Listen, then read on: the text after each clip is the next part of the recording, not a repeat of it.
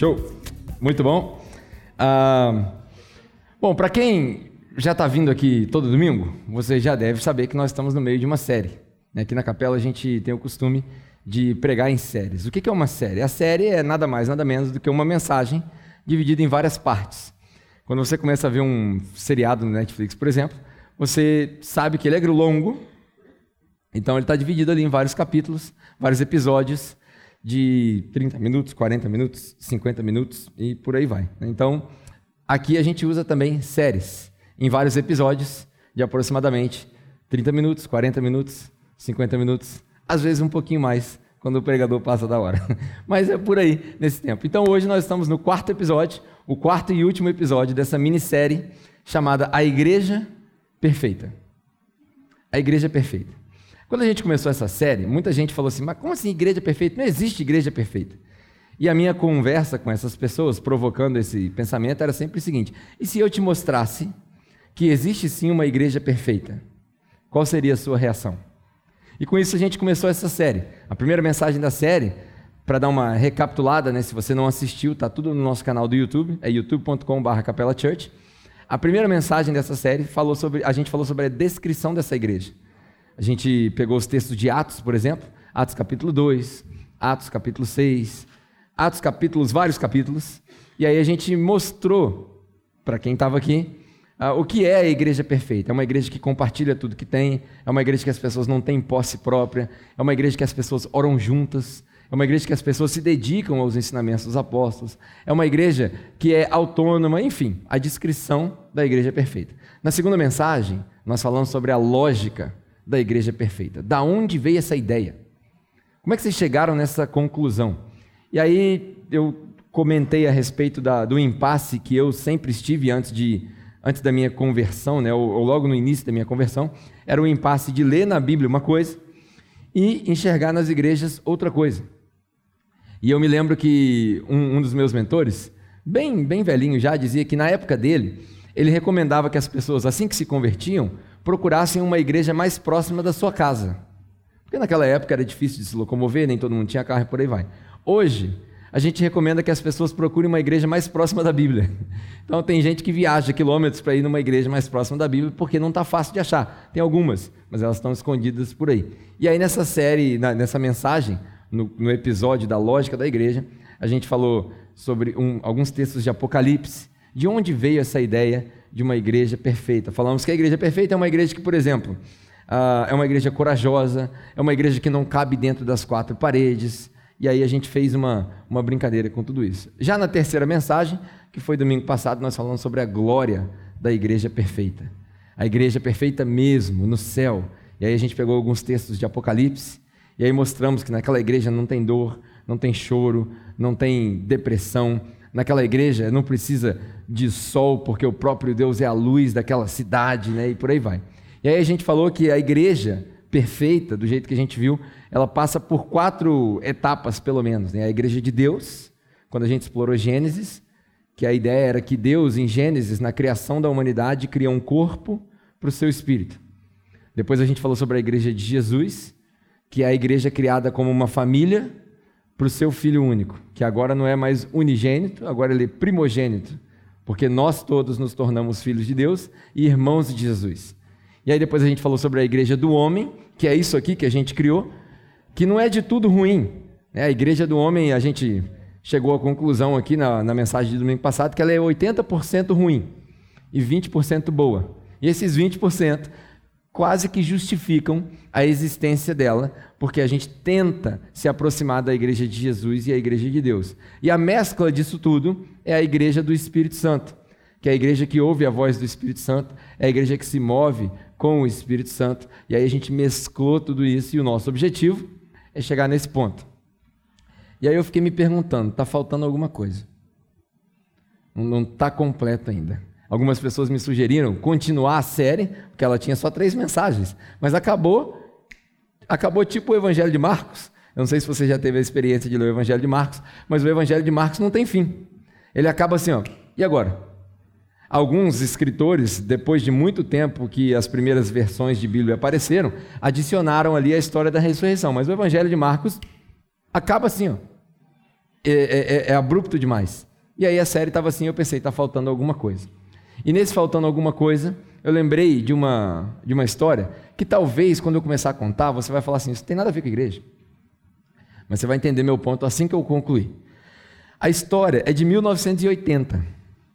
Em 1980, aconteceu um evento que marcou a história dos esportes. Todo mundo aqui conhece um esporte chamado hockey, que joga no gelo, de patins? Levanta a mão assim, só para eu saber. Tá, todo mundo conhece, beleza, não é estranho para ninguém. Eu não sei as regras, mas em 1980 aconteceu um evento que marcou a história dos Estados Unidos. Essa história se passa quando, no evento das Olimpíadas, o técnico do time americano, que convocou a seleção americana para as Olimpíadas, chamado Herb Brooks, ele fez uma, uma, uma convocação muito estranha. Ele chamou vários jogadores universitários e amadores, jogadores que não eram profissionais, e colocou todos eles no, no, no ring, né, naquele, no, no lugar de gelo, junto com alguns poucos profissionais. E ele tinha alguns meses para decidir quem seriam os jogadores. Né, Toda vez que tem Copa do Mundo, por exemplo, a seleção vai treinando, treinando, e aí sai a convocação oficial. No primeiro dia de treino, ele decidiu quem seria a seleção. E aí, no primeiro dia de treino, algumas três ou quatro horas depois de treino, o técnico auxiliar chega para ele e fala: Pô, nós temos oportunidade de passar aqui algum tempo e tal. E ele fala: já escolhi o time. O time é esse aqui, dá uma lista de 26 jogadores para ele.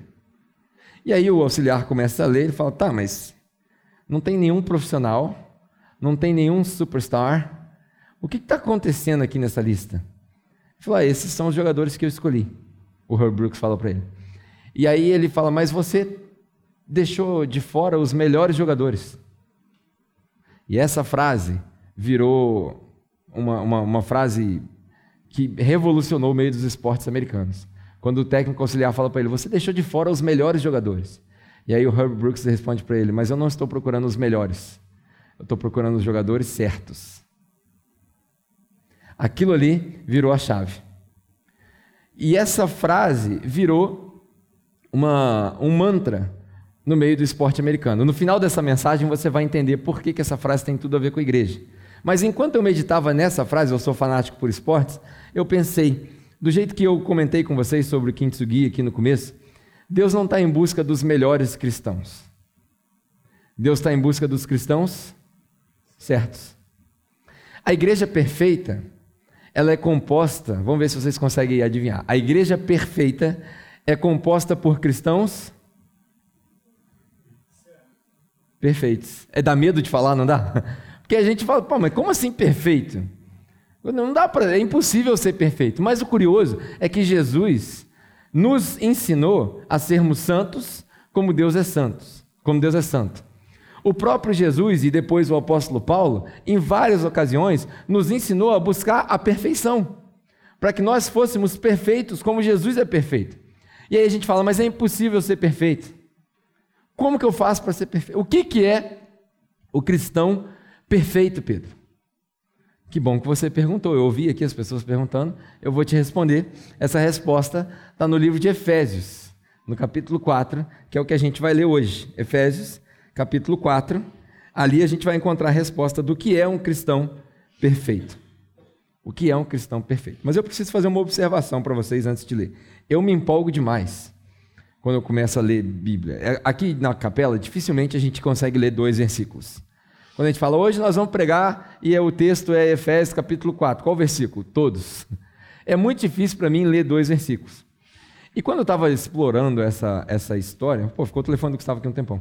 Quando eu estava explorando essa história, ah, não tem como eu explicar para vocês, ou eu explorar o texto sobre o cristão perfeito, o indivíduo perfeito, sem ler dois capítulos, que é o capítulo 4 e o capítulo 5. Problema é que eu não sei só ler. Eu vou lendo, vou parando, vou falando. De manhã, quando eu acabei de ler o capítulo 4, não comecei nem o 5, eu já tinha falado por 49 minutos. Então eu acho que isso aí vai pesar demais. Então minha nota de observação para vocês é o seguinte: por favor, não deixe que o domingo seja a única refeição que você tem.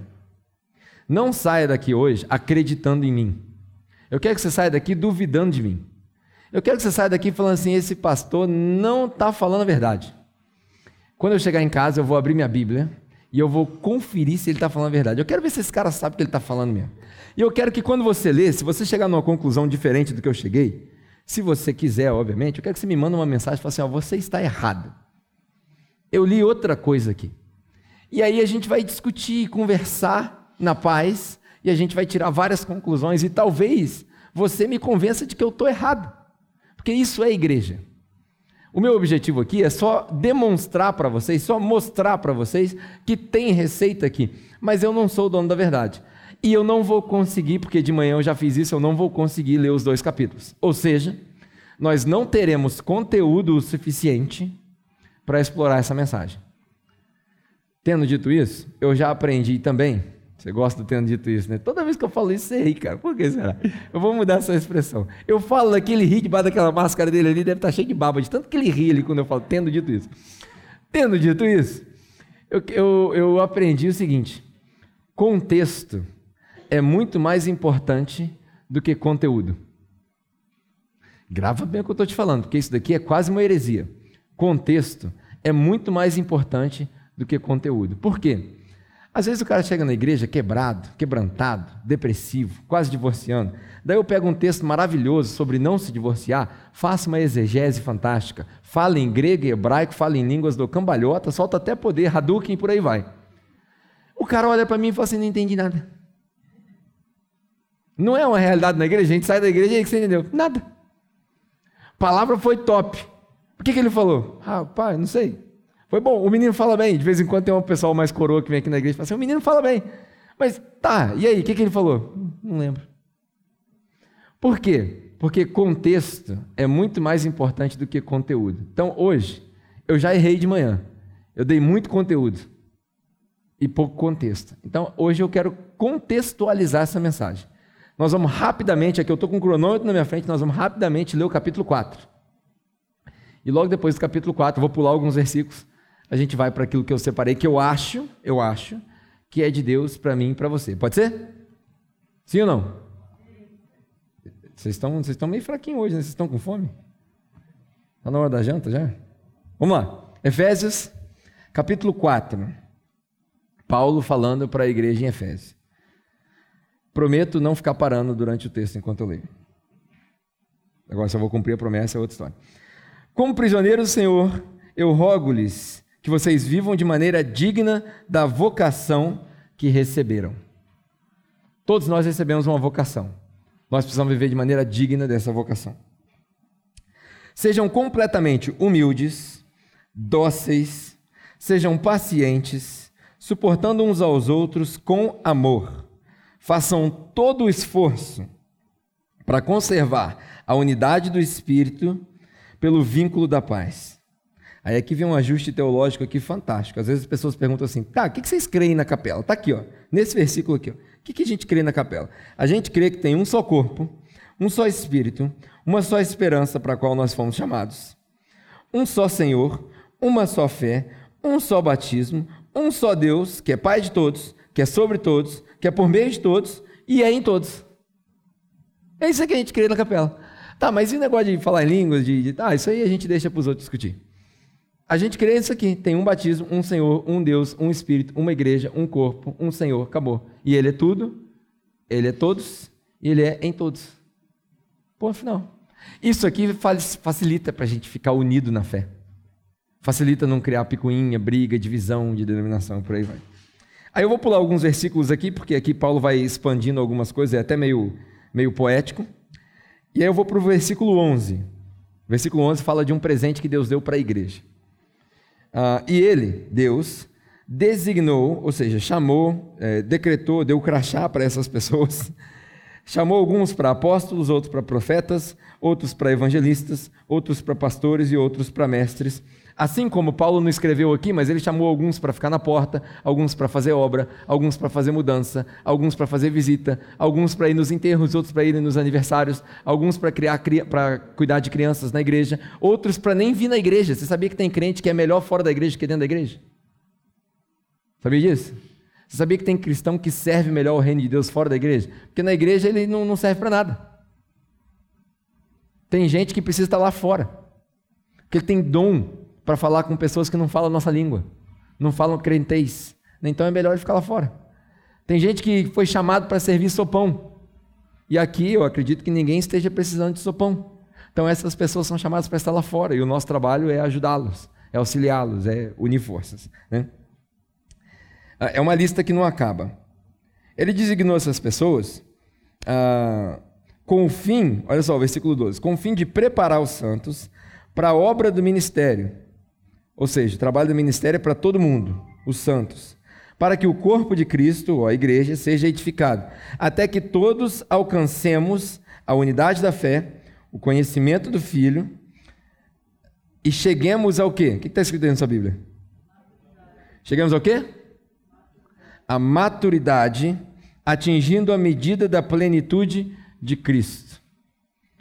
Alguém aí deve ter uma Bíblia escrito assim: atingindo a estatura do varão perfeito. O nosso objetivo, quando a gente aprende com essas pessoas, se une na fé, descobre quem é o Filho de Deus, é nos tornarmos perfeitos como Jesus é perfeito. Esse é o nosso papel. Uma igreja perfeita é composta de cristãos perfeitos. E aí, para a gente terminar, vou acelerar aqui a, partir do versículo 17. Ele diz assim: Assim eu lhes digo, e no Senhor eu insisto, que vocês não vivam mais como os gentios, porque esses vivem na inutilidade dos seus pensamentos. Eles estão obscurecidos no entendimento, separados da vida de Deus por causa da ignorância em que estão devido ao endurecimento do seu coração. Às vezes a gente quer bater boca com as pessoas, convencer as pessoas. Né? Não sei se você já teve essa experiência, mas às vezes você é de direita e o cara é de esquerda, e aí você quer entrar numa discussão política, e aí você vai apresentar todos os argumentos e ele não vai ser convencido. Por quê? Principalmente quando se trata de assuntos espirituais, nós não somos convencidos por argumentos, nós somos convertidos por revelação. Ninguém é convencido por argumento, nós somos convertidos por revelação. Aqueles que Deus escolhe revelar aquilo que Ele quer revelar, as pessoas vão se convertendo aos poucos, a gente precisa aprender isso. Tendo perdido toda a sensibilidade, eles se entregaram à depravação, cometendo com avidez toda espécie de impureza. Versículo 20: Todavia, não foi isso que vocês aprenderam de Cristo. De fato, vocês ouviram falar dele e nele foram ensinados de acordo com a verdade que está em Jesus. Quando a antiga maneira de viver, quanto à antiga maneira de viver, vocês foram ensinados a se despir do velho homem, que se corrompe por desejos enganosos e a serem renovados no modo de pensar e a se revestir do novo homem, criado para ser semelhante a Deus em justiça e em santidade, provenientes da verdade. Aqui tem um, um Vou dar uma paradinha aqui muito rápido, mas tem um negócio interessante. A gente vive num, num tempo em que igrejas como a nossa, por exemplo, geralmente são acusadas de pregar só o amor. O que não é verdade. Na verdade, a gente pega muito no pé das pessoas. Aqui é muito mais ortodoxo o nosso costume do que a maioria das pessoas pensa. Mas acontece de vez em quando das pessoas que estão de fora falar assim: ah, mas é, lá tudo é só amor, só amor, tá? isso não é arriscado. Isso não faz com que as pessoas se joguem no mundo, se joguem no mundão mesmo, na vida. Sim.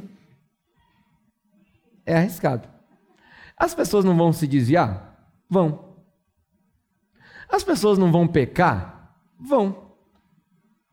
Mas elas vão pecar do mesmo jeito se a gente não der liberdade.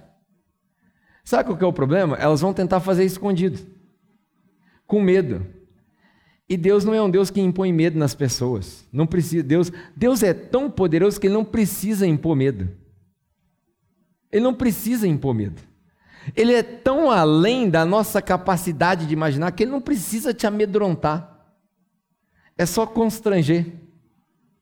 É quando Deus vira para você, de repente você tem um problema com álcool, e entenda bem, eu não estou encorajando ninguém a, a voltar para o alcoolismo, não, não é isso.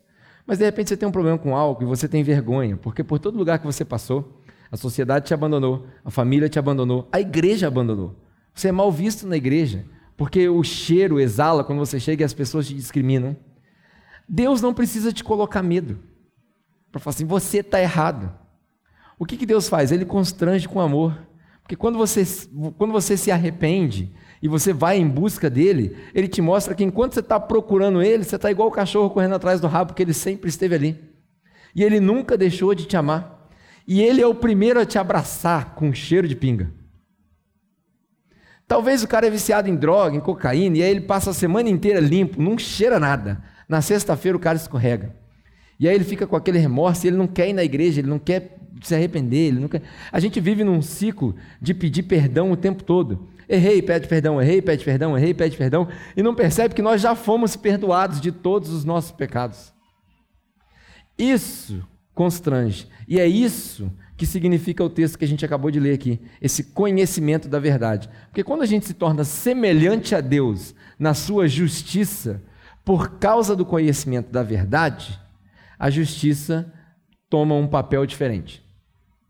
Quando as pessoas falam assim: "Ah, vocês falam que Deus é amor e tal, mas Deus também é justiça". É. Ele vai cobrar. Não. Deus não vai te cobrar. Deus não vai te cobrar. Ele não tem o que te cobrar. Ele já cobrou do filho dele. Porque a palavra ensina para gente que todos os nossos pecados foram depositados aonde? Em Jesus. Ele levou sobre si todas as nossas dores. Então Deus não vai virar para você e falar assim: ah, você não largou essas coisas, você não vai ser salvo. Porque a salvação de Deus não está baseada na sua performance. Porque se tivesse, nenhum de nós seria salvo. É isso que eu quero dizer. Eu não estou encorajando ninguém a pecar, nada disso. Porque, na verdade, quando você entende isso, quando você entende a verdade, é isso que Jesus fala. Quando vocês conhecerem a verdade, a verdade vai te libertar. Agora eu estou livre das algemas da religião. Eu não preciso mais ficar com medo da religião. Eu não preciso mais ter medo de que Deus vai me punir, porque Deus já puniu Jesus. E esse amor constrangedor converte aquele que recebe o Espírito Santo.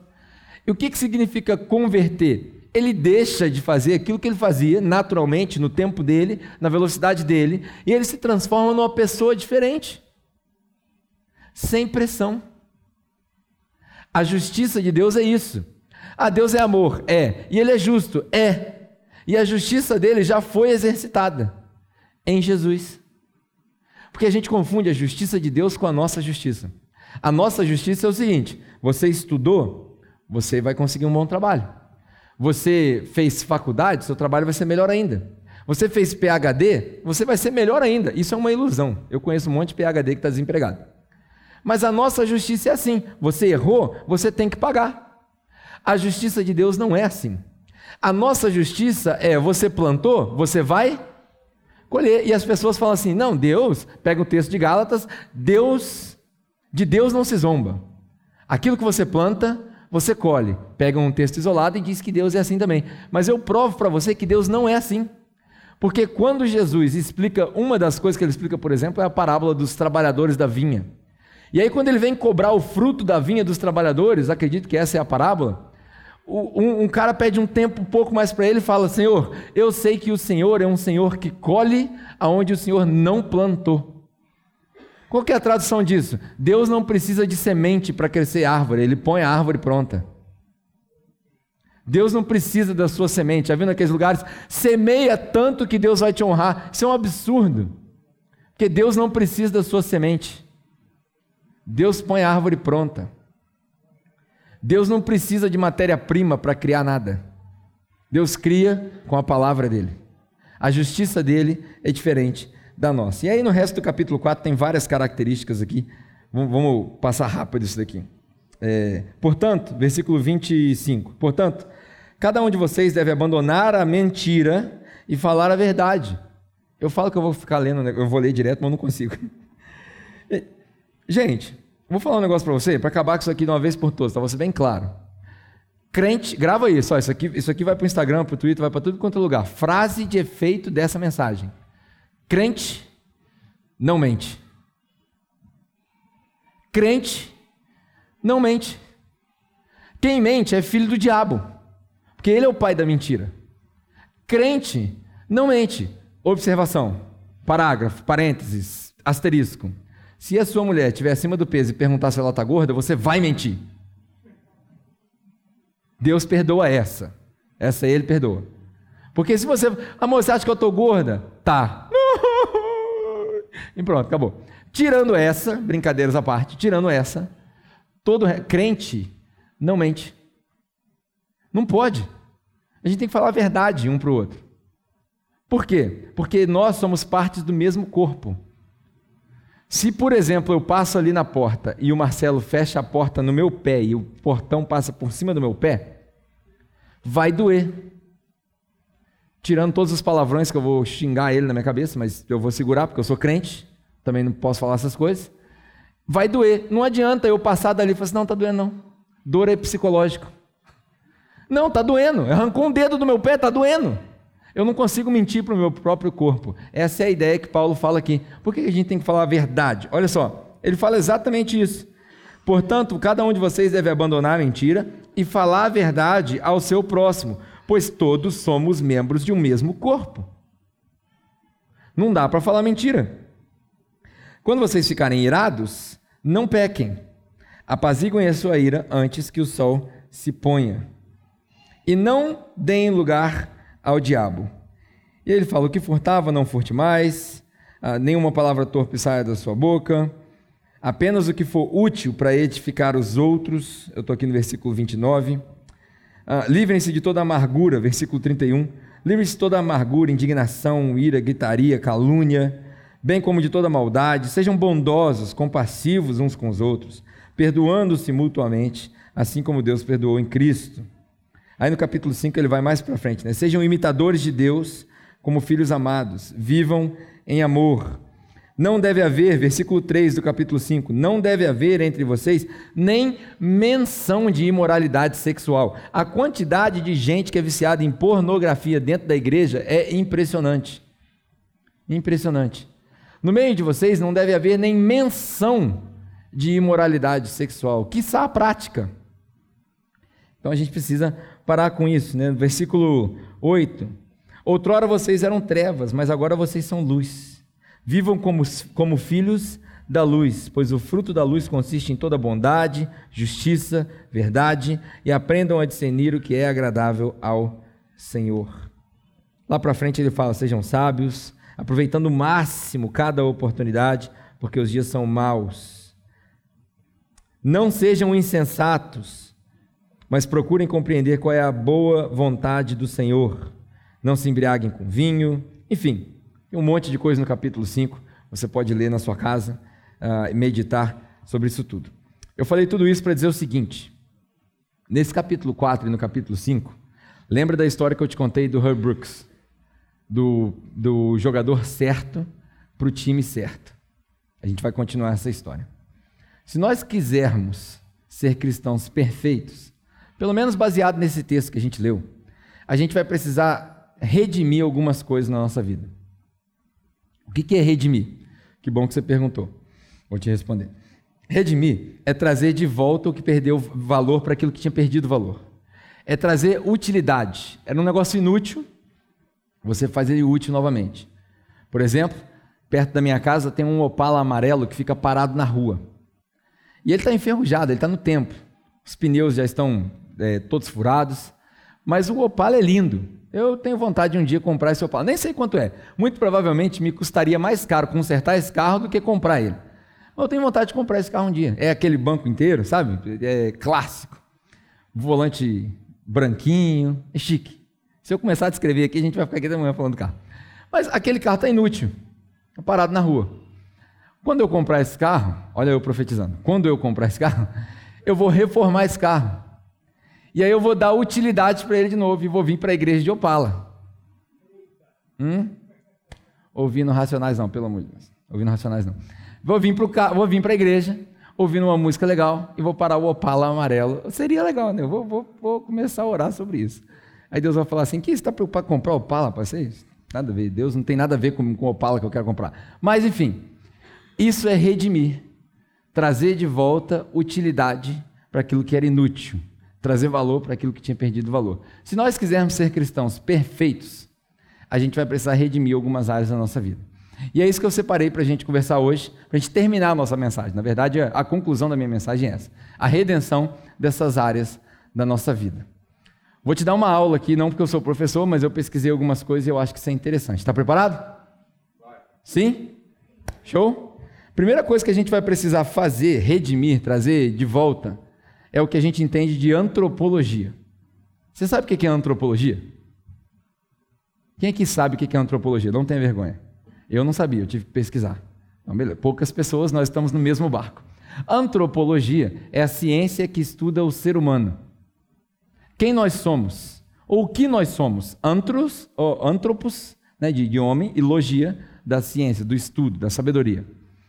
Antropologia é a ciência que estuda o homem. Quem somos nós? Individualmente, o que, que sou eu? Eu sou um ser humano composto de matéria, com sangue, fui criado ou fui evoluído, de onde eu venho, para onde eu vou. E aí a, a, a, antropologia vai um pouco mais além. Se você estudar metafísica, filosofia, você vai ver que antropologia quase que se transforma em ontologia. Qual que é a minha ideia filosófica do ser? O que, que significa ser? A gente vai precisar redimir tudo isso aí. A gente vai precisar trazer valor de volta para isso daí. Quem sou eu? Quem sou eu no meio da comunidade? O que, que isso significa? E aí, nesse texto que a gente leu, talvez você não tenha prestado atenção, não conseguiu perceber, mas ele tem vários indicadores antropológicos a serem reform reformados vários indicadores antropológicos a serem reformados. Por exemplo, no capítulo 4 ainda de Efésios, a gente leu que a gente tem que ser humilde. O que, é o ser humano? O ser, humano? o ser humano é uma criatura humilde. A gente não pode ser soberbo. Tudo isso que eu estou falando aqui são conselhos práticos para você. Tem que ser humilde. Não pode ser soberbo. Agora, o que é humildade? Humildade não é pensar menos de você, é pensar menos sobre você. É um conceito interessante. Não é você pensar que você é menos, que você não vale nada, que você, ah, eu, alguém vem para você e fala assim, poxa, gostei da, daquilo que você fez. Aí você, ah, não, não fiz nada. Glória a Deus, só a Deus. Não, a gente precisa aprender a, a, a receber elogios.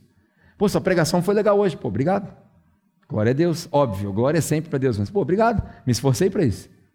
Pô, cara, você tocou uma música aqui, gostei, Serginho. Pô, obrigado. Eu coloquei dois capos no violão que é para dar um, um som diferente. Glória a Deus também, claro. Nossa, igreja está bonita. Pô, obrigado. Foram os irmãos que trabalharam aí, pintaram. Deus não veio aqui e pintou a igreja. Foram os irmãos que trabalharam. Então eles merecem um elogio. Está entendendo? Isso é ser humilde. O que é humilde? humildade? É ter consciência de quem é você. A gente precisa redimir humildade, a gente precisa redimir paciência. Porque tem muita gente que é paciente com estranho, mas não é paciente dentro de casa. Dá atenção para o vizinho, mas não dá atenção para a família, para a esposa, para os filhos. A gente precisa redimir o que significa paciência. A gente precisa redimir honestidade. O que significaria redimir honestidade? A gente precisa entender o que é honestidade do ponto de vista do próprio Jesus Cristo.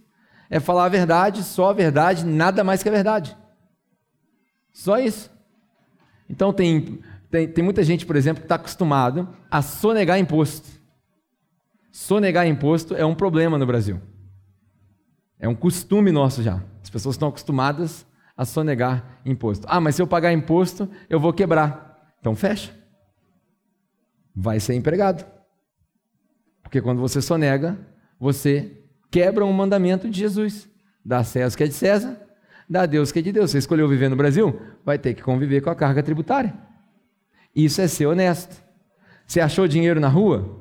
Você não pega. Ah, mas outra pessoa vai pegar, deixa ela ser desonesta. Você não pega. Você achou alguma coisa perdida? Você procura o dono. Se você não achar o dono, você leva no, no, no departamento de polícia e entrega para a polícia. Ah, mas a polícia é corrupta, eles vão ficar para eles. Você faz a sua parte. Isso é ser honesto, ser sincero. Ah, a gente aprendeu aqui, por exemplo, que a gente não deve lidar com impureza, a gente não deve lidar com sensualidade. Quer ver um negócio interessante? Costume de igreja, tá? Vou falar um negócio aqui, vai parecer que eu sou coroa tradicionalzão. No, o Brasil é um país muito sensual. É um, é um país muito sexualizado. A gente vai na praia, às vezes os gringos vêm visitar a gente aqui, eu levo eles na praia. Todos eles, cara, sem exceção, quando a gente pisa na praia, a reação deles é essa aqui, ó. Por quê? Porque as mulheres estão peladas. Peladas. Porque aquele biquíni. E, e, gente, tô- eu sou homem, é bonito. Um, um corpo bem trabalhado é bonito. Mas é fato, elas estão peladas. E aí o gringo que chega aqui que não está acostumado com isso, porque lá o- as mulheres andam de sunga e os homens de short praticamente, eles não estão acostumados. Falo, Cara, isso aqui é. Eu, eu já passei na praia com os gringos que vêm aqui, que eles faziam assim, ó, para não pecar, porque é tentador. Né? O Rio de Janeiro, então, o Brasil é muito sensualizado. Dentro da igreja isso acontece. Hoje a gente veste umas roupas que é interessante, a gente não, não precisa de máquina de raio-x. A gente vê a pessoa através da roupa dela. Dá para ver tudo. Dá para ver até a marca do- do- das roupas íntimas. Só de quando tem roupa íntima. Então, aí a gente, a irmã vem para a igreja, por exemplo, vou falar da mulher porque eu sou do sexo oposto, então é, é o que eu vejo, né? Eu não fico reparando nos homens. Mas a irmã vem com a roupa muito apertada para a igreja, com a saia muito pequena, senta ali no banco, cruza a perna. Ninguém presta atenção na mensagem. Tá todo mundo prestando atenção na irmã. Ou o cara, né, o cara malhando, óbvio, cuidando do seu corpo, ele vem para a igreja com a roupa tão apertada que ele parece o personagem do super-homem. Que aqui tem um desenho na barriga do cara. Nenhuma mulher vai prestar atenção no culto. Não vai. Elas vão ficar imaginando coisas. Por mais fiéis que elas sejam. Então, qual que é a ideia? Vista-se com decência. Gente, não era para precisar falar isso na igreja. Isso é muito óbvio. Mas a gente tem que repetir. Por quê? Porque a gente não, não amadureceu. A gente voltou à infância. A gente vai precisar redimir a nossa antropologia. Quer ver uma outra coisa? A gente vai precisar redimir o significado de trabalho. Eu lido com muito jovem que fala, é, por exemplo, ah, eu não, eu não gosto de trabalhar. Eu também não, ninguém gosta de trabalhar. Eu, eu não conheço ninguém que tem prazer em sair para trabalhar e tal. Eu gosto de exercitar o meu propósito. Mas quando a gente trabalha para os outros, tem essa sensação. Mas o jovem precisa aprender a redimir o trabalho. Porque o exercício de trabalho não é só trocar tempo por dinheiro, é aprender a respeitar a autoridade. Aprender a respeitar que o seu patrão é que manda naquele ambiente. E ele paga pelo seu tempo. E se você se propôs a trabalhar, você precisa se dobrar diante dessa autoridade e trabalhar para ele como se ele fosse o próprio Deus. Esse é o significado do trabalho. Então, quando a gente vai para o trabalho resmungando, eu, por exemplo, sou um que oro para os jovens que vão resmungando para o trabalho, perder o emprego, ficar desempregado, ficar sem dinheiro. Eu oro. Você quer ver outra coisa que eu oro também, aquela oração contrária? Quando o cara, pô, o cara é firme na igreja, ajuda na igreja, faz um monte de coisa. Arruma um trabalho e some. Ah, eu começo a campanha na hora. Deus, manda esse menino embora. Deixa ele ficar desempregado uns dois anos aí, passando fome, que ele volta para a igreja. Oro mesmo. E funciona. Não é que funciona? Funciona. Aí depois eu tenho que orar para os caras arrumar emprego. Ô Deus, dá emprego para esse povo que está enchendo o saco já. Não, mas eu, eu gosto disso. Mas o que, que é isso? Redimir o trabalho. A gente precisa aprender o que é trabalhar. A segunda coisa que a gente vai precisar redimir é a nossa sociologia. A gente vive numa sociedade que é muito eu. Eu. Até as músicas que a gente canta, às vezes, é muito eu. A gente precisa repensar isso. Qual que é o nosso conceito de sociologia? Quem sou eu na sociedade? Eu sirvo para quê? Qual é a minha utilidade? O meu trabalho, o meu propósito é na prefeitura, é na escola? O, que- que, eu exerço ali? Como que eu demonstro Jesus lá? Porque a gente, é, é muito comum a gente ser cristão aqui dentro. A gente vem para cá, a gente, é, a gente é cristão, a gente canta música. Tá, mas e lá? Como é que faz lá? A gente, a gente é tão, tão mal definido que a gente dividiu em dois ambientes, aqui e lá, dentro e fora. Não existe dentro da igreja e fora da igreja, porque a igreja não é um prédio. Existe a igreja, por onde você vai. Então a gente precisa redimir a nossa sociologia, o estudo da sociedade, de como a gente, como a gente interage um com o outro. Isso é sociologia. A minha pergunta para você: como que as pessoas estão te vendo? Quando elas olham para você, elas veem o quê?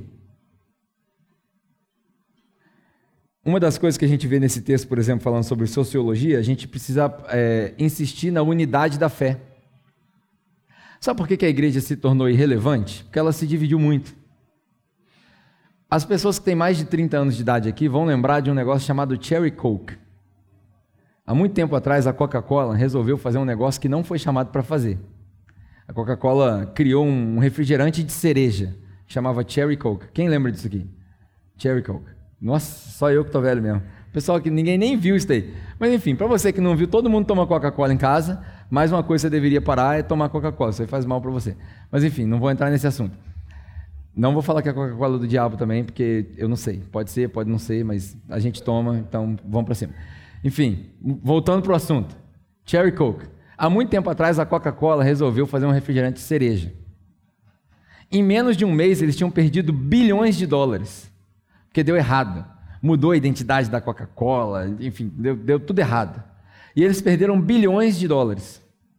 E aí eles eliminaram aquilo, virou relíquia e voltaram para a Coca-Cola. Só Coca-Cola, só Coca-Cola. O que eu estou querendo dizer com isso? Toda vez que a igreja se divide, ela perde relevância. Toda vez que a igreja é dividida, ela perde impacto, ela perde influência. Quanto mais denominações a gente tem, mais fraco a gente fica. Eu gosto de dizer que denominação é a praga que o diabo colocou na igreja de Deus. Um é batista, o outro é presbiteriano. Os batistas, então, eles, eles são batistas antes de ser crente. Que, que, aonde você vai? É, como é que é? A pergunta é: qual que é a sua religião? Batista. Antes de ser cristão, ele é batista. É uma, é uma raiz, que é bonito até quando você entende a origem, mas se perdeu, perdeu a essência. Quanto mais denominação a gente tem, menos força a igreja tem. Então a gente precisa ressignificar tudo isso. Aqui, por exemplo, a gente disse qual que é a nossa religião? Cristo. Quem é o pastor da igreja? Jesus. Quem que manda aí na igreja? Jesus. Como é que vocês tomam a decisão? Ora. Ah, mas se tiver que comprar alguma coisa, quem paga? Você. Simples? Não é simples. Não precisa de denominação para isso. E como é que faz, por exemplo, como é que faz batismo? Ah, quando o pessoal quiser batizar, batiza. Mas se não quiser, também não batiza. E ceia, como é que faz? Ah, no dia que a gente puder almoçar junto, a gente faz. Mas não tem problema ficar sem ceia? Não sei, tem? Eu acredito que você nunca pensou nisso. Então, e agora? Será que tem? Você vai para casa e pensa, e agora? O pessoal que está na capela que, tem seis, que já tem seis meses, vocês não tomaram ceia até hoje. Tem gente que está aqui tem dois anos, não tomou ceia até hoje. E aí? E agora? Todo mundo condenado. O Pedro nos enganou. Ixi. Sociologia, como que a gente interage com os outros. E por último, a gente vai precisar redimir a nossa teologia. Eu acredito que nós aprendemos e ouvimos a respeito de um Deus errado. Eu acredito que pregaram para a gente um Deus errado, que não é o Deus que a gente encontra, ainda que de forma limitada, nas páginas da Bíblia. Eu acho que a gente precisa reaprender sobre quem é Deus. Seria muita hipocrisia minha, e eu acho que sua também, acreditar num Deus que vai te cobrar as coisas, que vai insistir com o seu pecado, que vai bater na mesma tecla, que vai te punir depois daquilo que ele fez com Jesus. Antes, tudo bem, eu entendo. Se você fizer um exercício na sua casa e quiser ler o Antigo Testamento, você vai encontrar um Deus que cobra. Por quê, Pedro? Confesso para você que eu não sei por quê.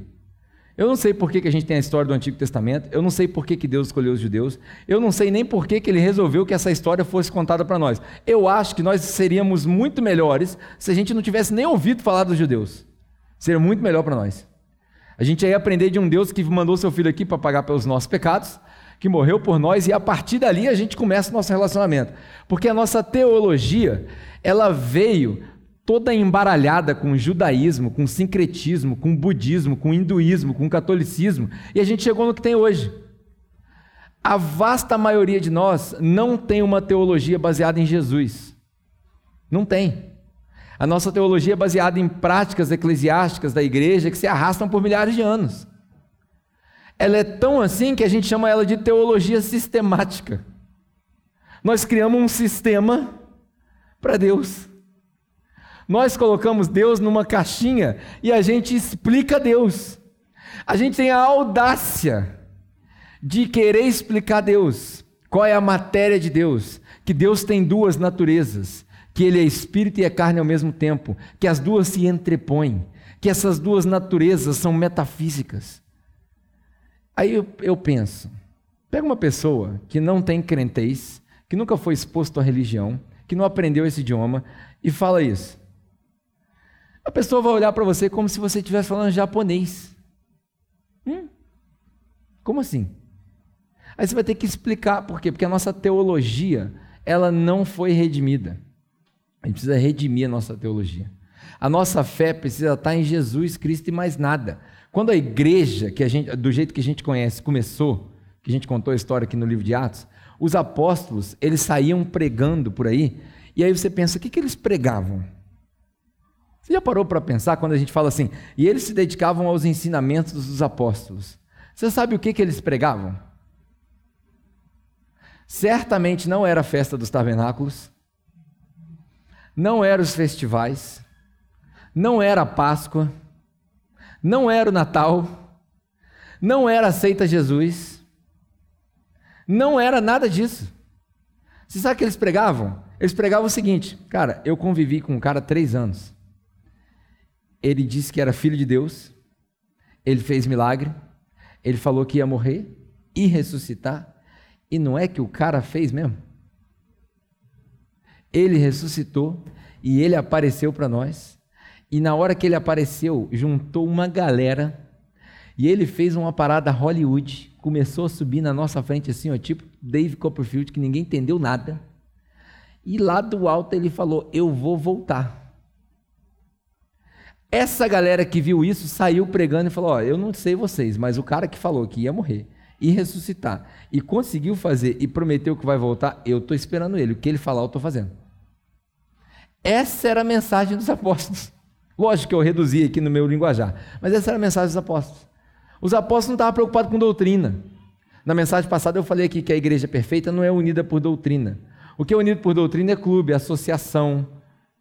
Igreja não. Igreja é unida por amor. A doutrina de Jesus é amor. É o amor que convence, o amor supera. Ainda que eu falasse a língua dos homens e dos anjos, se eu não tivesse amor, eu nada seria. É o que Paulo fala.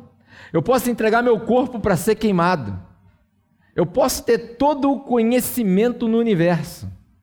Eu posso praticar toda a caridade. Se não tiver amor, de nada vai valer. Vai ser como um sino que bate, faz barulho e para. No final das contas, meus queridos irmãos, como diz Paulo, a gente tem várias coisas que a gente se apega. Três delas são fé, a esperança e o amor. Mas no final mesmo, tudo isso vai passar. Línguas vão cessar, revelações vão parar. Vai sobrar mais nada. Só o amor. Já dizia o profeta Renato Russo: é só o amor. Essa é uma teologia baseada no Cristo. É muito mais simples. A gente precisa aprender, com esse texto, a gente precisa aprender coisas que a gente não fala mais na igreja. O cristão perfeito precisa ser puro, ele precisa ser sábio e ele precisa ser grato.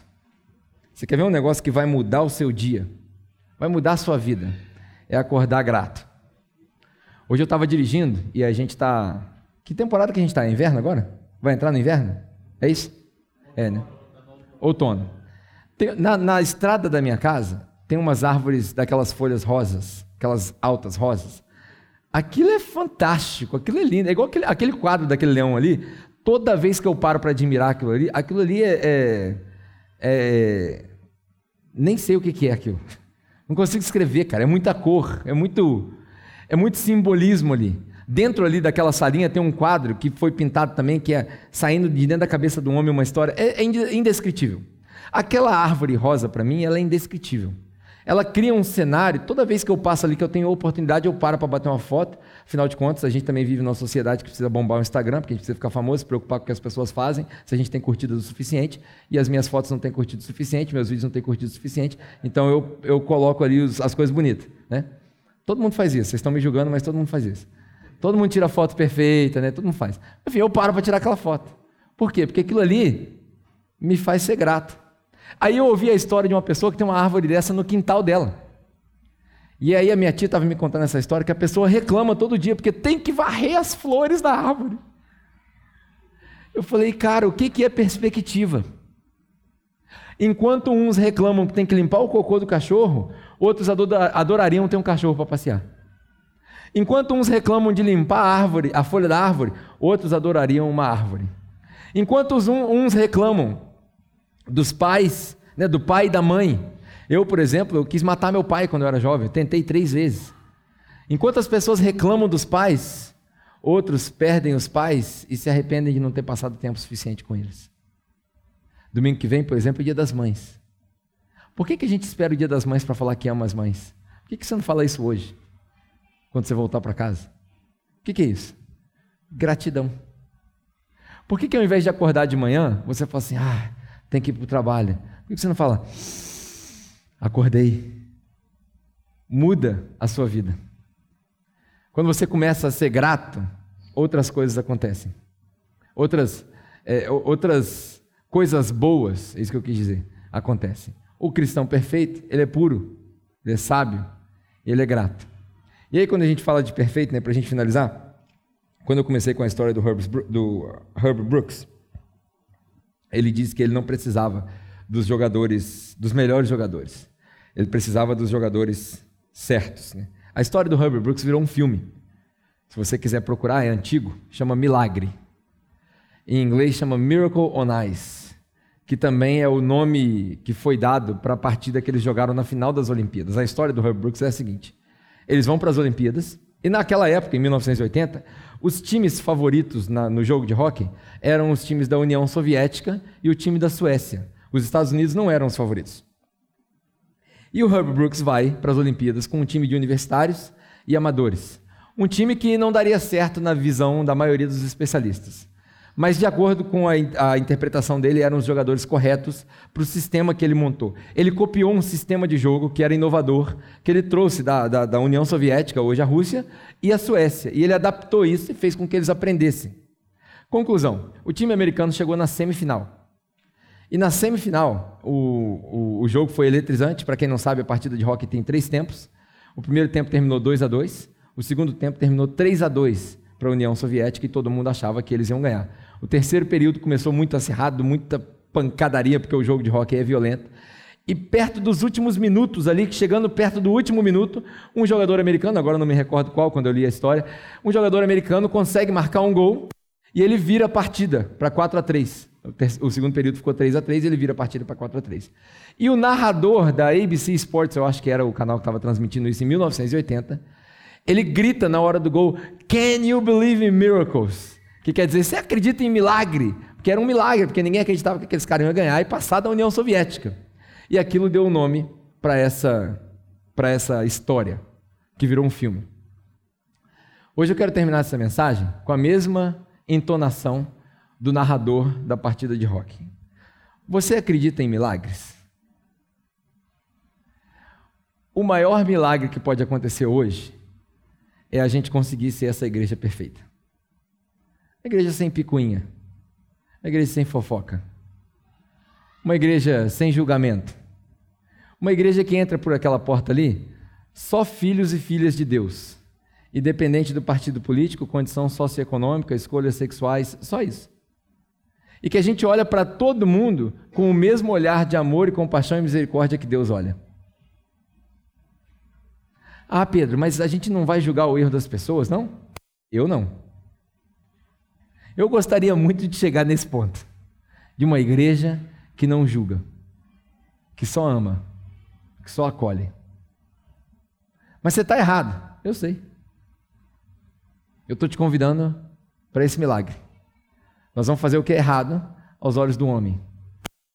E na esperança, esperança de que o Espírito Santo, com todo o seu poder, toda a sua soberania, converta os corações das pessoas no tempo dele. E aí a pessoa pode falar: Eu cheguei quebrado, Deus me encontrou e eu achei uma família. Esse é o meu convite para você. Eu quero encerrar a nossa série dessa igreja perfeita te convidando para uma aventura que tem tudo para dar errado. Tem tudo para dar errado. Tem tudo para quebrar. Tem tudo para ser mal sucedido. Tem tudo para ser mal falado. Provavelmente a maioria dos seus amigos não vai entender. Mas esse é o meu convite. E nessa jornada a gente vai tentando se tornar o cristão perfeito, paciente, puro, humilde, sincero, justo, amoroso, misericordioso, unido. É isso. Você acredita em milagre? Três pessoas, beleza. Vai ficar uma igreja pequenininha, mas vai ficar boa. Quero orar com você e te deixar ir para casa com esse sentimento de um convite para ser perfeito, como Jesus é perfeito. Talvez você esteja aqui hoje e nunca ouviu falar sobre Deus, falar de Jesus, ou se já ouviu, não tinha entendido dessa maneira. Eu não vou te convidar para você aceitar Jesus, porque eu nem sei como é que faz isso. Eu não sei nem se eu aceitei Jesus até hoje. Às vezes eu me confundo, eu coço a minha cabeça e falo: será que eu, que eu entendi? Será que eu aceitei mesmo o que ele fez por mim? Então eu não posso fazer isso.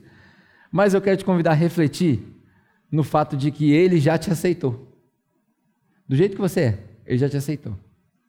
E ele te ama tanto que ele te aceita como você é. Mas te ama tanto para não te deixar do jeito que você veio. e ele vai te moldando para te fazer mais parecido com Jesus e menos parecido com o diabo. Cada dia. E eu tô longe ainda. Tem hora que eu olho no espelho e eu me vejo até de chifre. Mas a gente vai andando, devagarzinho, um dia de cada vez. Esse é o meu convite para você. Se você é novo, né, de repente você está vendo isso tudo e fala, nossa, não entendi nada da mensagem. Deus te ama, a gente quer te amar também, se você deixar. E Ele vai trabalhando todos os dias. Vamos orar?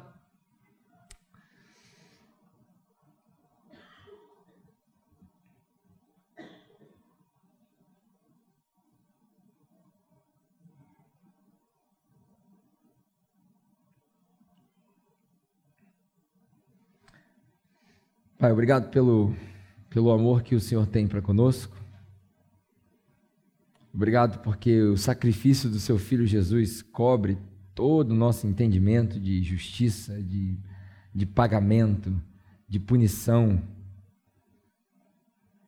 Eu não sei nem como agradecer pelo que Jesus fez por nós, por mim, por cada um que, que se entrega por Ele. Mas a gente agradece, eu agradeço. Obrigado, Pai. Obrigado do fundo do nosso coração. Obrigado porque o Senhor nos trouxe até aqui. Obrigado porque o Senhor nos ajudou a formar essa igreja. Obrigado porque a gente consegue se arrepender dessa igreja que ainda não é perfeita. Obrigado porque a gente consegue perceber que existe a igreja de Deus e a igreja de Jesus e a igreja do homem. Obrigado, Pai. Obrigado. Se tem alguém aqui no nosso meio que talvez não, não conhece Jesus ainda, não tem intimidade com Ele, não anda com Ele, não ora, não ou não reza, como dizem os católicos, enfim, não fala com o Senhor, não consegue entender que o Senhor está aí em algum lugar junto com a gente. A minha oração é para que quando eles forem para casa, o Senhor fale com eles. De repente, no ligado rádio, uma música, uma palavra de alguém na rua, num acolhimento em casa que seu Espírito Santo fale com eles e eles se convertam. E aí a gente vai sendo família.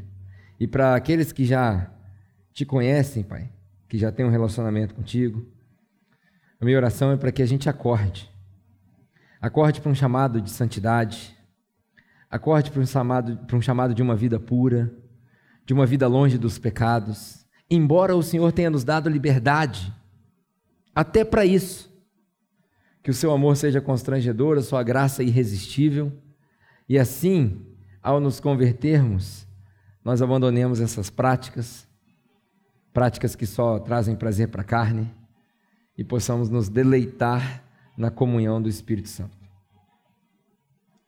Obrigado, Pai. Obrigado por esse tempo, por essa série de mensagens, pelo ensinamento que o Senhor nos deu. Que o Senhor nos leve em segurança para a nossa casa, para as nossas famílias, proteja cada um de nós, cada um dos nossos irmãos dos irmãos das outras igrejas que se reúnem por aqui, daqueles que ainda não te conhecem, enfim, que nós tenhamos paz.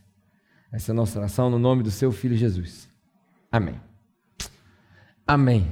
Bom, obrigado por você ter vindo. Se você estiver nos visitando, eu quero reforçar, né? Não vá embora sem preencher esse cartãozinho, trocar ali na porta por um presente. Vai ser um prazer entrar em contato contigo. E no mais, espero que você tenha uma ótima semana, um bom Dia das Mães. Não deixe de vir no Dia das Mães, no domingo aqui. A gente tem culto de manhã e de noite. Nós estamos preparando um culto especial para as mães. Vai ter uma pregadora aqui que você nunca viu pregar na capela. Vai ser um negócio fantástico. Eu tenho certeza que você vai sair daqui edificado. Então, domingo que vem, às 10 da manhã ou às 7 horas da noite. No mais, tenha uma boa semana, Deus te abençoe e até a próxima oportunidade, se Deus quiser.